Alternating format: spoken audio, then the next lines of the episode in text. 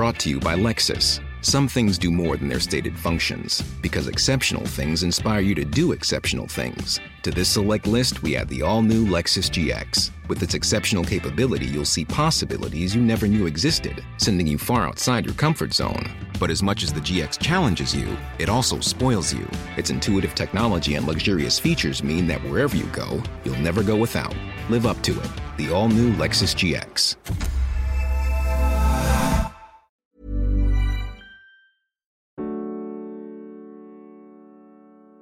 Été ou hiver, Villard-de-Lans ne s'arrête jamais. Vacanciers et habitants du Vercors vont et viennent au gré des saisons. Mais il y en a une qui ne bouge pas. Depuis 1946, la librairie Autant Retrouvé est un véritable pilier culturel sur le plateau. Rencontre avec Daniel Bénac ou encore Martin Fourcade, confinement et reprise exceptionnelle de l'activité, Françoise Tessier, gardienne des lieux depuis 8 ans, raconte l'histoire de l'institution villardienne et comment elle a su s'adapter pour survivre. Un reportage de Priscilla Catalan.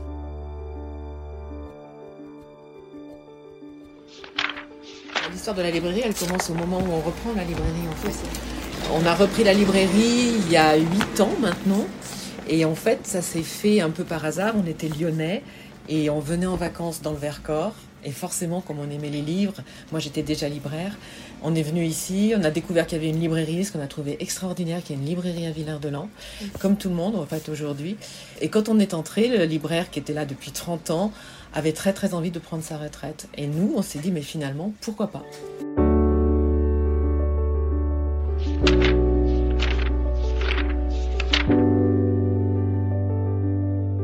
On a repris la librairie et donc on a découvert son histoire à ce moment-là parce qu'en fait, elle a été créée en 46 par une dame, ensuite il y a eu une autre dame, puis ensuite il y a eu notre prédécesseur, on est seulement les quatrièmes. Nous on a repris, c'était un challenge parce qu'en fait le libraire précédent était très très apprécié, Gérard Charbonnel, et euh, il y a même eu une manifestation dans la rue, euh, non à la retraite des libraires. Et la rue, euh, on a dû couper la rue pour que les voitures puissent continuer à passer. Enfin, c'était vraiment un attachement fort à la librairie. Et il a fait une belle fête où il nous a présenté. Enfin, la, la succession s'est bien passée, la transmission. Et donc voilà, on est arrivé dans cette librairie. On s'est adapté très facilement au Vercors parce que c'est quand même un lieu où c'est extrêmement agréable de vivre. Et euh, on peut vraiment mêler tout, quoi, le, travail, le loisir. Et puis, on a constaté qu'il y avait, donc en, en plus de l'attachement à la librairie, il y avait un lectorat possible, fort.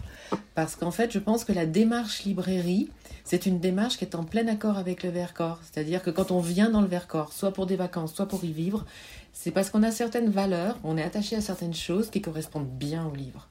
Et donc c'est vrai que c'est une librairie qui, malgré le fait qu'elle soit éloignée, que tout compte fait, bon, la zone de Chalandise, ça représente en gros 11 000 personnes. Si on rajoute les résidences secondaires et le tourisme, bien sûr, on rajoute du monde, mais une librairie n'est pas forcée de marcher dans ce milieu-là. Il faut qu'il y ait également, en plus, euh, un contexte, qu'il faut qu'il faut qu'il y ait un style de public. Et donc c'est un public très familial qui vient beaucoup à la librairie, qui s'attache, qui revient. Et donc la librairie marche bien.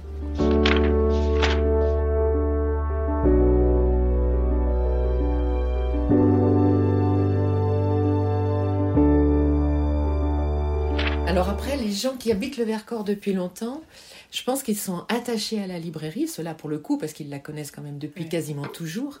Donc euh, on a pas mal de gens qui viennent et qui, qui sont donc des vertacomicoriens, qui sont venus à la librairie quand ils étaient petits et qui viennent maintenant qui, alors qu'ils sont adultes et qui viennent ensuite avec leurs enfants. Et euh, voilà, c'est une transmission aussi à l'intérieur de la famille et autour du livre qui est quelque chose qui est quand même très fédérateur en fait. En plus, je pense que quand on est dans la vie quotidienne, dans la ville où on habite, on n'a pas tellement le temps d'aller en librairie.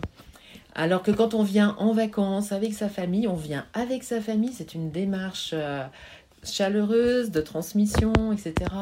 Et ce public famille, on l'a peut-être certainement plus ici que, que dans une ville.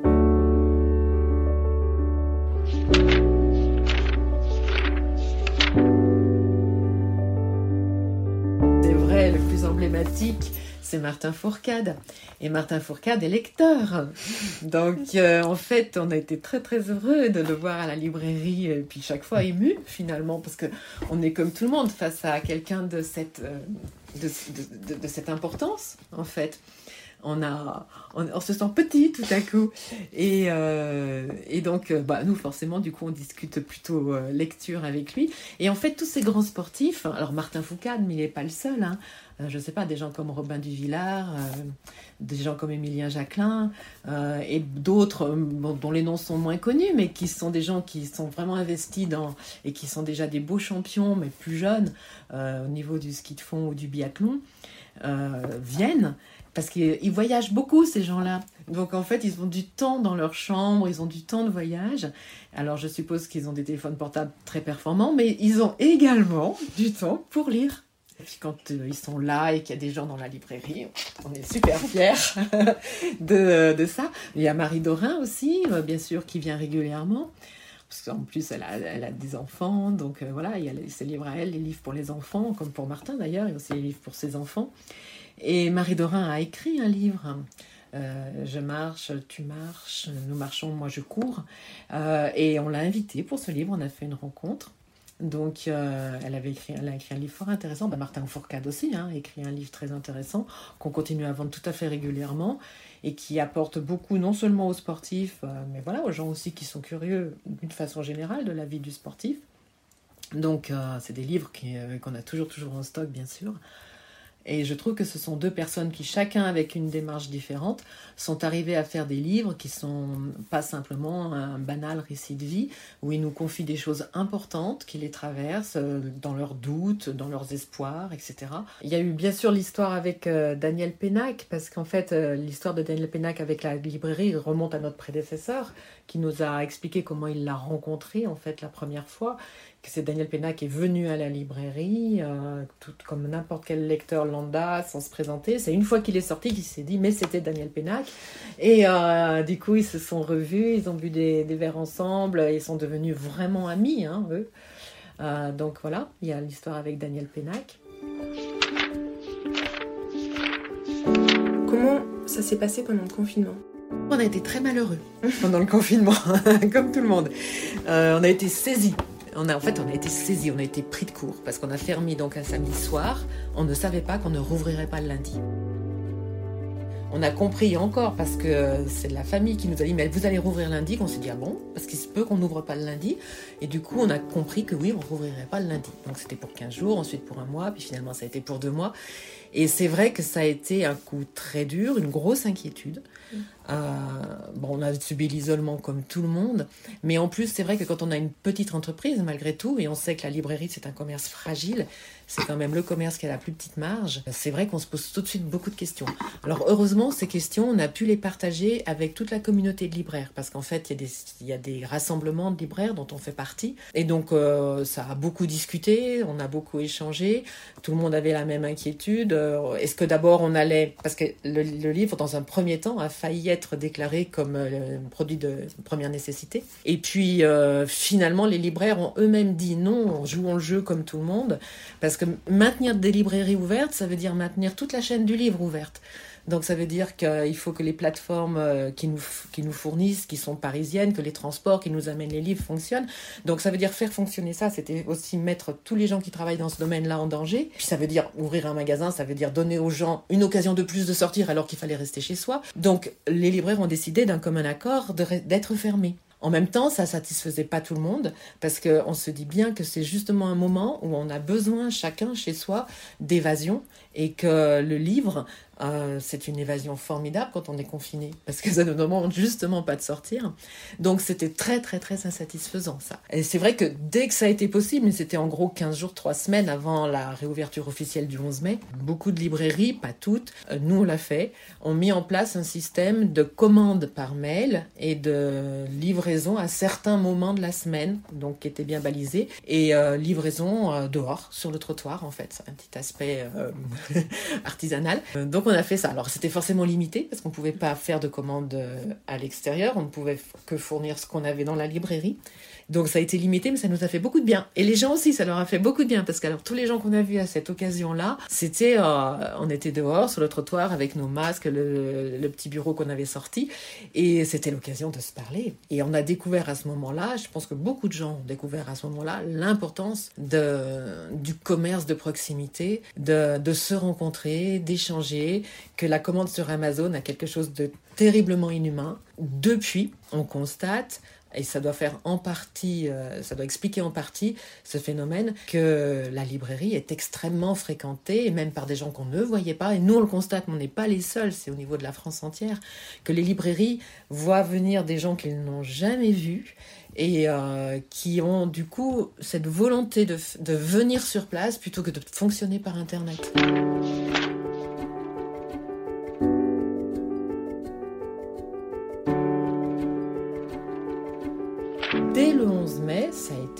Une reprise extraordinaire. Et on a fait un mois de mai qu'on n'avait jamais fait jusqu'à présent. Et on est en train de faire un mois de juin qu'on n'a jamais fait jusqu'à présent.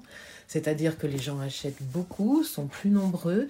Il y a eu une frustration certainement hein, pendant tout ce confinement. Un vrai manque. En plus, les gens, je pense, ont fait des économies. Parce que pendant le confinement, on a beaucoup moins roulé, on a beaucoup moins consommé. Donc euh, là, en tout cas sur ces deux mois, c'est fabuleux. Et du coup, euh, ouais, ça redonne vraiment la pêche. Parce que c'est vrai que pour une librairie, deux mois sans chiffre d'affaires, c'est très très rude parce qu'on n'a pas, il n'y a pas de grosses réserves, il n'y a pas de grosses marges, donc euh, ça peut être très inquiétant. Donc là, la reprise euh, nous remplit d'espoir. Alors après, bon, beaucoup de choses ont été transformées aussi, hein, parce que euh, pendant, je veux dire, ça sera peut-être pas vrai pour nous, c'est vrai pour nous libraires. J'espère que ce sera vrai aussi pour les éditeurs et pour les auteurs aussi, parce qu'en fait, ils sont très concernés par ça. Beaucoup de livres qui devaient paraître pendant le confinement ont été soit annulés, soit reportés à maintenant, à la rentrée littéraire, voire même à 2021. Et euh, tout ça, ben, pour toute la chaîne du livre qui commence par l'auteur, ben, c'est aussi quelque chose qui va pas être facile à gérer. Rien n'est gagné d'avance. La rentrée littéraire sera pas la même que ce qu'elle aurait dû être. Bon, ça c'est pas forcément un défaut parce qu'il y a toujours trop de choses qui paraissent à la rentrée littéraire. Donc là, peut-être que ça sera finalement aussi bien. Et puis c'est comme ce qu'on dit de partout. On espère que ça va, que ça. Là, on sait que ça recommence bien, mais on aimerait que ça ne recommence pas forcément comme avant.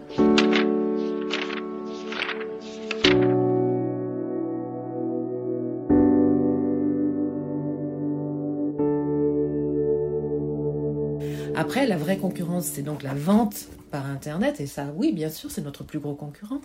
Parce qu'en fait, même dans des lieux justement comme le Vercors, où parfois on est un peu éloigné, aller en librairie, ben, ça fait faire des kilomètres, alors que cliquer euh, et avoir recevoir le livre le lendemain, comme le promet Amazon, ça représente de vrais avantages. Donc oui, c'est un vrai concurrent. Après, Amazon est moins concurrent pour nous que pour euh, la FNAC, Cultura, etc., qui sont de toute façon des gens où la relation est beaucoup moins importante, où l'échange, où la, enfin, comment dire, on se connaît. Nous, il y a des livres, quand ils arrivent, on se dit, bah tiens, celui-là, je vais le proposer à un tel, ça va lui plaire, c'est évident. Et quand il vient, on le lui propose. C'est quand même autre chose que tout ce qui peut exister sur Internet. Donc, et puis après, voilà, quand les gens, et c'est quand même la plupart des gens, veulent euh, un conseil, c'est-à-dire nous disent, bah, j'aimerais offrir un livre à telle personne, ou alors je voudrais lire telle chose parce que j'ai déjà lu telle chose, euh, ils peuvent pas le dire ça sur Internet. Donc voilà, ça c'est très précieux et c'est nous, c'est vraiment notre cœur de métier, ça, beaucoup plus que de grandes surfaces du livre.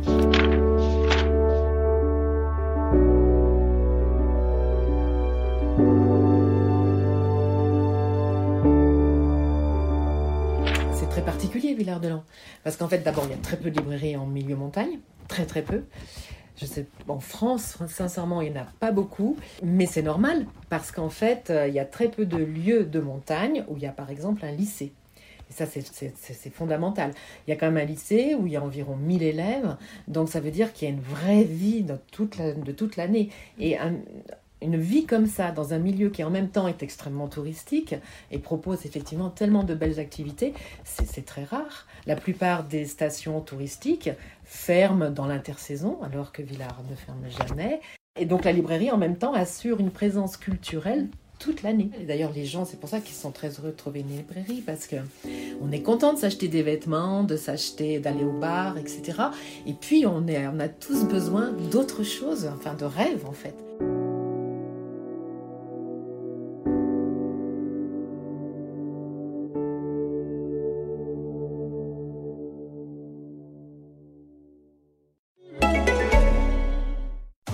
18. Juni wird Magic the Gathering mit Modern Horizons 2 auf neue Höhen gehoben. Es hat alles. Wähle aus Draft, Set oder Collector Boostern. und entdecke Retro Edged Foil und Borderless Planeswalker Karten. Nutze die Macht ikonischer Helden, Monster, Zauber, Fetchländer und mehr. Magic the Gathering Modern Horizons 2 ist der Moment, auf den deine Magic-Sammlung gewartet hat. Erfahre mehr auf magic.wizards.com. Brought to you by Lexus. Some things do more than their stated functions, because exceptional things inspire you to do exceptional things. To this select list, we add the all new Lexus GX. With its exceptional capability, you'll see possibilities you never knew existed, sending you far outside your comfort zone. But as much as the GX challenges you, it also spoils you. Its intuitive technology and luxurious features mean that wherever you go, you'll never go without. Live up to it. The all new Lexus GX.